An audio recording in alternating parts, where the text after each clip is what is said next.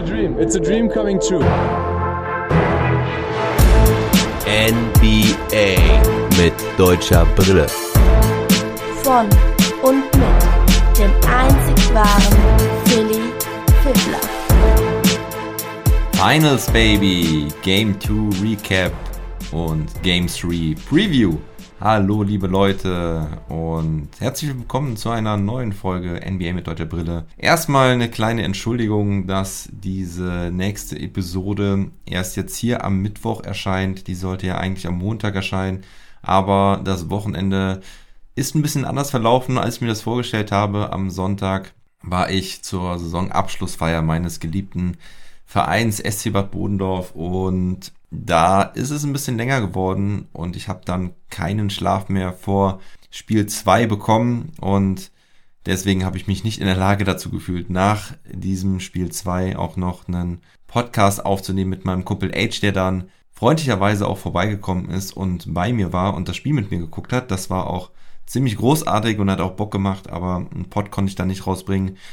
Montag, Feiertag war dann halt auch Family Day und gestern gab es dann leider Personalausfall in der Kita. Das heißt, ich musste mich auch gestern um meine Tochter kümmern. Und ja, das Ganze war alles ziemlich anstrengend und deswegen habe ich es nicht geschafft, da irgendwo mal einen Pod aufzunehmen zwischendurch. Also erstmal Entschuldigung dafür. Und ja, deswegen komme ich jetzt aber nochmal am freien Tag ohne Kinder hier dazu, wirklich was ordentlich vorzubereiten. Und das habe ich jetzt getan. Und deswegen gibt es hier nochmal meine Analyse verspätet zu Game 2. Vielleicht wollt ihr sie euch noch anhören, bevor Spiel 3 heute Nacht losgeht. Und da kommt dann auf jeden Fall auch ein Pot zum Morning. Da bin ich verabredet mit dem guten Mark, meinem Ex-Nuggets-Experten. Der guckt sich das Spiel heute Nacht auch live an und danach werden wir direkt auf Sendung gehen. Und das Ding ist irgendwann im Laufe des Vormittags online. Möglichst früh. Ich muss mal gucken, ob ich die Kinder vorher noch in die Schule, ach, in die Kita beziehungsweise zur Tagesmutter bringen muss, aber dann gibt's ihn auf jeden Fall relativ früh. So, das zur kleinen Entschuldigung. Ich hoffe, ihr verzeiht mir. Und ja, daher gehen wir jetzt direkt auch in die Analyse zu Spiel 2. Es war ein gutes Spiel, zumindest ja, auch spannend, zumindest bis zur Halbzeit und dann ging es doch recht schnell in Richtung der Warriors. Doch nach dem Spiel 1 wusste man nicht, ob die Warriors das ja auch wieder halten oder ob die Celtics wieder mal ein furioses Comeback leisten. Doch ja, ihr werdet das Ergebnis nach zwei Tagen sicherlich ja schon alle kennen. Das war dann doch eine recht eindeutige Nummer der Warriors. Aber fangen wir erstmal vorne an. Es waren wieder dieselben Starting Fives. Henry Iguodala war allerdings nicht mit am Start. Der hatte ein geschwollenes Knie, nachdem er da in Spiel 1 überraschend gezockt hatte. Dafür kam dann Gary Payton II zurück. Der hatte sich ja gegen Memphis da so böse verletzt, als er zum Dunk-Attempt hochgegangen ist und Dylan Brooks ihn mies umgeschubst hat von der Seite. Eine Sache an der Stelle vorweggenommen. Es gab eine ähnliche Situation in Viertel 2. Da ist Peyton auch zum Fastbreak-Dunk angelaufen und hatte dann, glaube ich, auch so ein bisschen Schiss, weil er nicht genau wusste, soll er das Ding danken, hinlegen. Jane Brown kam dann da nämlich noch äh, zur Recovery. Brown ist dann aber zurückgetreten. Es war eine Szene, wo man echt gedacht hat, Brown ist so zurückgegangen, weil er wusste, wie Peyton abgeräumt wurde. Und Peyton ist auch nicht so richtig zum Dank gegangen, weil er noch die Szene aus Memphis im Hinterkopf hatte. Also Endeffekt, Brown ist zurückgeblieben, hat ihn eigentlich nicht erwischt, aber Brown hat mit dem Kontakt gerechnet und hat sich deswegen so komisch gedreht und ist deswegen auch wieder böse hingefallen. Allerdings diesmal ohne Konsequenzen. Alles gut gegangen. Schön, dass er wieder zurück ist. Und ja, in Viertel 1 war es ein ziemlich ausgeglichenes Spiel. Die Warriors sind gut gestartet, haben den Ball gut laufen lassen. Es war nicht die super Steph Curry Show wie in Spiel 1, aber er hatte trotzdem wieder zweistellig gescored im ersten Viertel, aber Brown und Tatum haben richtig krass mit Dreiern geantwortet in diesem ersten Viertel. Tatum und Brown hatten beide jeweils drei Dreier, richtig taffe Dinger und das war schon wirklich beeindruckend. Beide mit 13 Punkten in diesem ersten Viertel. Allerdings kam vom Rest der Truppe nicht wirklich viel, nur zwei Punkte von Smart und Williams, was dann immerhin trotzdem ja 30 Punkte sind. Die Warriors insgesamt mit 31 Punkten in diesem ersten Viertel, also mit einer leichter Führung und wenn man das zu Spiel 1 vergleicht, war es halt wirklich so, die Warriors nur ein Punkt statt vier Punkte Vorsprung nach dem ersten Viertel, aber es war gefühlt ausgeglichen, beziehungsweise schon fast beeindruckender, was die Celtics da aufgezaubert hatten. Und in Spiel 1 war es ja so, gefühlt waren die Warriors mit 20 Punkten vorne, aber dann doch nur mit 4. Und das ist halt immer dieses gefährliche Denken, was man dann hat, wenn halt so ein Steph Curry, der so überragend ist, das ganze Rampenlicht leuchtet auf ihn und alle denken, wow, guck dir diese Warriors an, was machen sie? Aber wenn sie dann im Endeffekt nur mit vier Punkten führen, bringt es nicht wirklich viel. Ne? Und deswegen hatte ich da schon ein gutes Gefühl für die Warriors, da sie dann halt auch wirklich weiter so konzentriert spielen mussten. Und das wussten sie. Und sie haben wirklich mehr den Ball laufen lassen, sind mehr übers Team gekommen. Looney exemplarisch dafür im Prinzip wieder mit drei aus drei in diesem ersten Viertel. Draymond Green hat nochmal eine ganze Schippe draufgelegt, was Sachen Trash Talk und Mind Games angeht. Außerdem hat er auch noch die Physical Games eingeführt. Also ja, er ist sehr physisch rangegangen, hat eigentlich immer den Körperkontakt gesucht, wollte immer seine Gegenspieler abnerven. Das hat er krass geschafft. Hat sich auch schnell einen Technical abgeholt, was ihm im zweiten Viertel fast zum Verhängnis geworden wäre. Denn da gab's eine Situation mit Jalen Brown. Da verteidigt er den Wurf, fault Brown und dann liegen die beiden so ein bisschen übereinander, drücken sich so ein bisschen weg. Brown provoziert das, glaube ich, dann auch so ein bisschen, weil er auch weiß, dass Green schon ein Technical hat. Und normalerweise ist das so eine typische Szene, wo die Refs beiden ein Technical Foul geben. Aber sie haben sich das dann noch angeguckt, haben sich dagegen entschieden. Raymond Green spielt da wirklich mit dem Feuer. Eigentlich darf er sich wegen solchen Situationen auch vorher kein Technical abholen. Aber das ist halt sein Game. Er hat jetzt vier Technical Fouls in den Playoffs. Bei sieben gibt es automatisch eine Sperre. Es ist ihm zuzutrauen, dass er die sieben auch noch schafft, bevor die Finals zu Ende sind. Man erinnere sich daran, 2016 war er in Game 5 gesperrt wegen einer ähnlichen Situation. Damals haben die Cavs dann das Comeback eingeleitet und die Serie noch mit 4 zu 3, 4 zu 3 gewonnen. Einer der besten Finals ever, meiner Meinung nach. Ja, aber dieses Auftreten von Draymond Green, das zeigt natürlich schon immer Wirkung und es war echt krass, wie angenervt die Celtics-Spieler waren. Egal eigentlich wer. Das zweite Viertel blieb dann aber ziemlich ausgeglichen.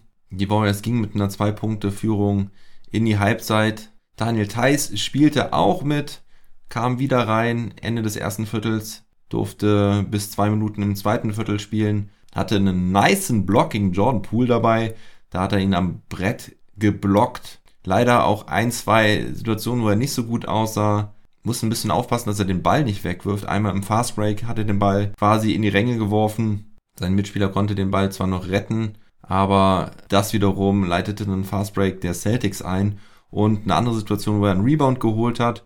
Da hätte er den Ball auch fast weggeworfen, aber der ging dann nur out of bounds vom Gegenspieler. Aber da muss er ein bisschen aufpassen, mehr den Ball sichern, nicht zu schnell spielen, lieber auf Nummer sicher, denn sonst macht er da einige Sachen definitiv gut, hat ein paar Rebounds geholt, einmal einen Assist auf Tatum gespielt für einen Dreier. Wie gesagt, der Block war richtig gut aber er hat halt auch seine Probleme gegen Steph Curry, muss man sagen. Auch wenn er sagt, er fühlt sich wohl in dem Matchup mit ihm. Aber ähnlich wie Robert Williams das in Spiel 1 hatte, hat er ihm einmal zu viel Platz gelassen und Steph Curry bestraft sowas dann natürlich direkt. Nach diesem zweiten Viertel ging es dann halt richtig ab bei den Warriors. Wieder mal ein extrem starkes drittes Viertel. Diesmal mit dem goldenen Abschluss sozusagen. 35 zu 14, 21 Punkte Differenz, das ist Franchise-Rekord in der Finals History von den Warriors. Und sie beenden das Viertel mit einem Buzzerbeater von Jordan Poole, fast von der Mittellinie. Das drittlängste Field Goal in der Finals History mit 39 Fuß.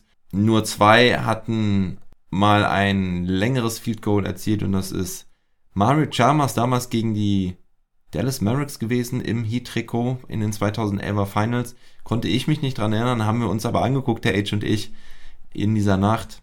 Da hatte er mal Ende des ersten Viertels in Game 3, meine ich, wäre das gewesen, nach einem Pass von vorne zurück zur Mittellinie das Ding abgefeuert und das Ding reingemacht. Und Mark Jackson, der Co-Kommentator, ein von mir sehr geliebter Co-Kommentator von ESPN, mit einem 40 Fuß Field Goal 2000 im Pacers-Trikot müsste das, glaube ich, gewesen sein. Unter Rick Carlisle müsste das sogar auch gewesen sein, meine ich. Ja, gerade nachgeguckt, tatsächlich. Pacers gegen Lakers verloren damals 4 zu 2 unter Trainer Rick Carlisle, bin ich mir ziemlich sicher. Ah nein, ich muss mich korrigieren. Rick Carlisle war Assistant Coach damals unter Larry Bird. Später war er dann nochmal zurückgekehrt von 2003 bis 2007 und ist da nur im ersten Jahr in die Conference Finals gekommen. So war das. Gut, kleiner Exkurs in die History. Kommen wir zurück in dieses dritte Viertel der Warriors. Tja, und nochmal zurück zu diesem Wurf von Jordan Poole. Das war richtig geil. Also, ja, es waren nur ein paar Sekunden zu spielen. Er macht dann mehr oder weniger einen Stepback an der Mittellinie, verschafft sich ein bisschen Platz, weil jeder mit einem schnellen Zug zum Korb rechnet und dann wirft er das Ding eiskalt rein. Curry umarmt ihn, es wird gefeiert und Jordan Poole mit dem Selbstbewusstsein quasi sagt er, schaut her, ich bin der kleine Curry, ich bin Junior Chef Curry, Curry 2.0, das ist echt krass. Da können sich die Warriors freuen, wenn sie diesen Kerl länger halten über die Karriere hinaus von Steph Curry. Da kann er ihn wirklich beerben. Curry vorher mit drei Dreiern in diesem Viertel und 14 Punkten. So gingen die Boys dann mit 83 zu 64 in dieses vierte Viertel. Und man war gespannt, ob die Celtics nochmal zurückkommen können, aber die Boys machten einen kurzen Prozess. 6-0 Run zu Beginn des vierten Viertels. Nicht mal eineinhalb Minuten gespielt im vierten Viertel läutete Coach Ime Oduka dann die Garbage Time ein. Es waren 29 Punkte Vorsprung dann für die Warriors. Und das ging, das Ding konnte dann locker zu Ende gespielt werden. Ich habe es dann noch nicht mehr bis ganz zum Schluss geguckt. Der Age hat sich dann auch für ein paar Minuten mehr Schlaf entschieden. Verständlicherweise, weil das Ding war halt definitiv durch und das muss man sich dann nicht mehr unbedingt bis zum Ende angucken. Und ja, also die Warriors schlagen stark zurück. Für Brown und Tatum ging nichts mehr, nachdem sie ja wirklich so stark gestartet waren. Aber das Problem der Celtics generell war einfach die Leistung der Rollenspieler. Denn im Gegensatz zu Spiel 1 hat Horford nicht gut getroffen, Smart hat nicht gut getroffen, Thais hat keinen Dreier reingemacht, Derek White 2 aus 4 okay, aber im Zweierbereich mit nur 2 aus 9. Robert Williams hat nur einen Wurf reingemacht. Grant Williams hat zwar seinen einzigen Wurf getroffen von Downtown, aber es war ihm halt auch nur einer. Ja, vor allen Dingen 26 Punkte von L. Horford haben gefehlt. Und so konnte sich die Warriors Defense dann auch sehr gut auf Brown und Tatum konzentrieren und die dann gemeinsam ausschalten. Peyton Pritchard, den habe ich eben noch vergessen, der ebenfalls mit 0 aus 3 von der Bank.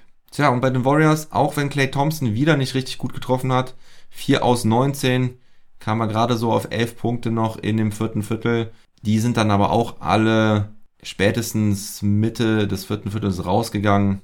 Dafür Kevin Looney perfekt aus dem Feld, 6 aus 6. Jordan Poole mit 6 aus 14, allerdings auch 5 von 9 Dreiern. Draymond Green, diesmal nur 3 Würfe genommen und 2 getroffen. Das ist auch definitiv besser so. Looney hatte zwar nur 21 Minuten gespielt, ich hatte ja darüber gesprochen, ob man ihm vielleicht ein paar Minuten weniger gibt. Kann man nicht wirklich sagen. In Spiel 1 hat er zwar 25 Minuten gespielt, aber da gab es ja auch keine Garbage Time. Und naja, er hat ja auch mit Leistung geantwortet, 12 Punkte, 7 Rebounds, 2 Assists, 3 Steals und 1 Block. Insgesamt jetzt mal die Stats. Steph Curry mit 29 Punkten, 4 Assists, 3 Steals, 9 aus 21, 5 von 12 Dreiern. Wiggins mit 11 Punkten, 6 Rebounds, 2 Assists. Draymond Green 9 Punkte, 5 Rebounds, 7 Assists, 1 Steal, 1 Block. Und ja, John Poole kommt da auf 17 Punkte von der Bank. Gary Payton 3 aus 3, trifft seinen einen Dreier. Versuch, 7 Punkte, 3 Rebounds, 3 Assists. Und Otto Porter Jr. spielte nur 14 Minuten, aber seinen einzigen Wurfversuch traf er auch und vor allen Dingen auch wieder in der Defense stark mit 3 Steals. Nemanja Bljedica spielte ein paar Minuten mehr diesmal, hatte 6 Punkte und 5 Rebounds, auch er traf 3 aus 4, vor allen Dingen am Korb. Und ja, bei den Celtics nur drei Spieler in Double Digits. Tatum mit 28 Punkten, 8 von 19 am Ende. Jane Brown mit nur 5 aus 17 für 17 Punkte und Derek White von der Bank mit 12 Punkten. Die nächstmeisten Punkte hatte dann Grant Williams mit 6, aber das ist halt insgesamt einfach deutlich zu wenig von den Rollenspielern. Wenn man auf die Teamstats guckt, fällt auf 15 zu 5 Steals der Warriors Defense, entsprechend auch 18 zu 12 Turnover und obwohl die Dreierquote bei beiden gleich war, recht hoch mit 40,5 Prozent, macht der Zweierbereich halt, halt den großen Unterschied. Da waren die Warriors mit 40 zu 24 Punkten in der Zone vorne. Die Celtics mit entsprechender Feldwurfquote nur von 37,5 Prozent gegenüber 45,3 Prozent der Warriors. Ne, also da sieht man ganz klar, dass die Warrior Defense die Celtics in der Zone im Zweierbereich kalt gelegt hat. Die Warriors sind jetzt übrigens auch bei 5 zu 0 nach Niederlagen in den Playoffs. Also jedes Mal, wenn sie verloren haben, haben sie danach auch wieder gewonnen. Und genau die gleiche Serie haben die Celtics ja auch. Meine Prediction steht weiterhin. Ich habe gesagt, die Celtics gewinnen ein Spiel in Golden State. Und was ich nicht wusste, dass die Celtics übrigens das einzige Team vorher waren, die in der neuen Halle der Warriors noch nicht verloren hatten. Also die Warriors haben ja vor drei Jahren eine neue Halle bekommen und seitdem hatten sie niemals gegen die Celtics dort gewonnen. Die Warriors ja in den Playoffs bisher, bisher ungeschlagen zu Hause. Diese Serie wurde in Spiel 1 gebrochen und die Serie, dass die Celtics bisher jedes Spiel in der neuen Arena der Warriors gewonnen haben, ist jetzt auch gebrochen. Wir sind gespannt, wie es weitergeht. Ich glaube weiterhin an meinen Tipp, dass die Celtics jetzt ein Spiel zu Hause gewinnen und dann die Warriors Spiel 5 und Spiel 6 zumachen. Gerade nochmal zurück zu Thais. Der hatte jetzt im Endeffekt keinen Punkt geholt, aber 5 Rebounds, ein Assist, ein Block und ein Turnover in 14 Minuten. Ich denke, er wird auch weiterhin in der Rotation sein. Robert Williams hatte sich noch ein bisschen verletzt im dritten Viertel. Da ist Smart ihm unglücklich auf den Fuß gefallen. Da hat er sein Knie sich ein bisschen verdreht, der Robert Williams. Also der arme Kerl immer wieder mit Verletzungen geplagt. Er steht jetzt als Game Time Decision für das nächste Spiel auf dem Verletzungsbogen. Ich gehe mal aber davon aus, dass er spielen wird, weil man nichts weiteres jetzt gehört hat. Und ja, es sind Finals, es sind nur noch maximal fünf Spiele. Wenn er spielen kann, dann wird er spielen, denke ich mal. Aber er wird sicherlich keine 35 bis 40 Minuten spielen. Und deswegen denke ich, wird auch Thais wieder ein paar Minuten sehen, zumindest im ersten Viertel. Und dann muss man mal gucken, wie die Partie in der zweiten Halbzeit aussieht. Ja, gucken wir auf, weiter auf Game 3. Das ist ja das erste Mal Finals im TD Garden seit zwölf Jahren. Große Frage ist, ob die Celtics auch diesem eigenen Druck der Fans standhalten können. Gegen die Heat und gegen die Bucks sah das bislang ja nicht so gut aus. Da haben sie in jeweils drei Spielen zwei verloren und nur eins gewonnen. Auswärts waren sie bislang diesmal eigentlich stärker. Entschuldigung, kleiner Fehler. Gegen die Bucks haben sie natürlich zwei Spiele zu Hause gewonnen und zwei verloren. Da hatten sie ja Heimvorteil, sonst wären sie ja rausgeflogen.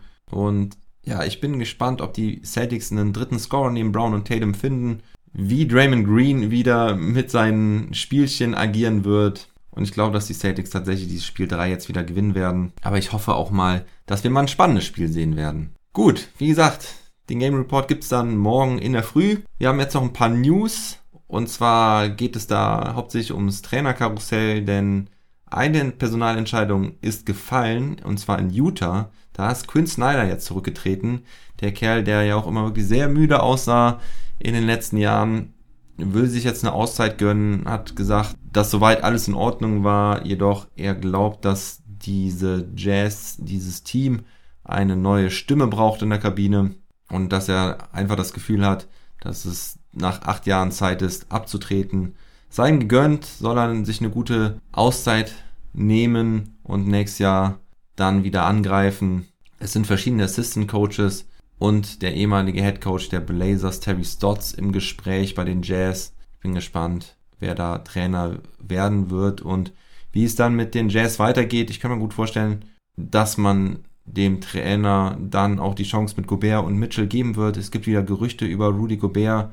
Der wird mit den Chicago Bulls in Verbindung gebracht, beziehungsweise die Bulls sollen Interesse haben an einem großen Trade. Vielleicht wäre da ja auch ein Sign-and-Trade mit Zach Levine möglich. Wir werden es sehen. Bei den Charlotte Hornets gibt es jetzt auch Fortschritt in der Trainersuche, nachdem man ja James Borrego gefeuert hatte, kurz nach dem Ausscheiden des Play-In-Tournaments. Und da will man wohl eher einen erfahrenen Coach holen. Ronnie Atkinson, der Assistant Coach bei den Warriors, ist dort im Gespräch oder Mike D'Antoni, der aktuell Assistant Coach bei den Brooklyn Nets ist, also beides erfahrene Trainer, denn Atkinson war ja auch schon Head Coach bei den Brooklyn Nets und über Mike D'Antoni müssen wir gar nicht mehr sprechen. Der war quasi schon überall Head Coach und hat langjährige Erfahrung.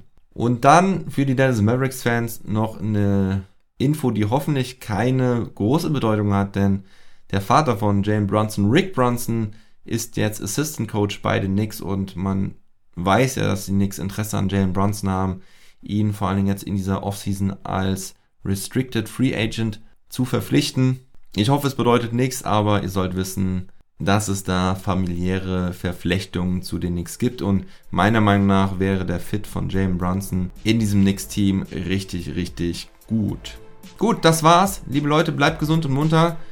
Ihr hört mich morgen wieder. Never stop ballin'.